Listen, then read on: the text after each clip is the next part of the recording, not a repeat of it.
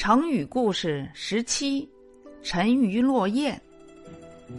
沉鱼落雁是指古代四大美女中的西施和王昭君。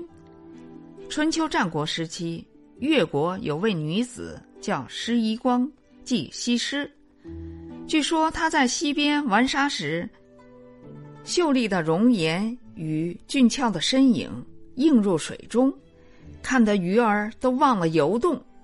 竟渐渐地沉入了水底，后来人们就以沉鱼为其代称。落雁指王昭君。王昭君本是汉元帝时期默默无闻的一名宫女，在被选配给匈奴单于时，汉元帝偶然得见，即惊为天人。可因有言在先，他不得不忍痛割爱。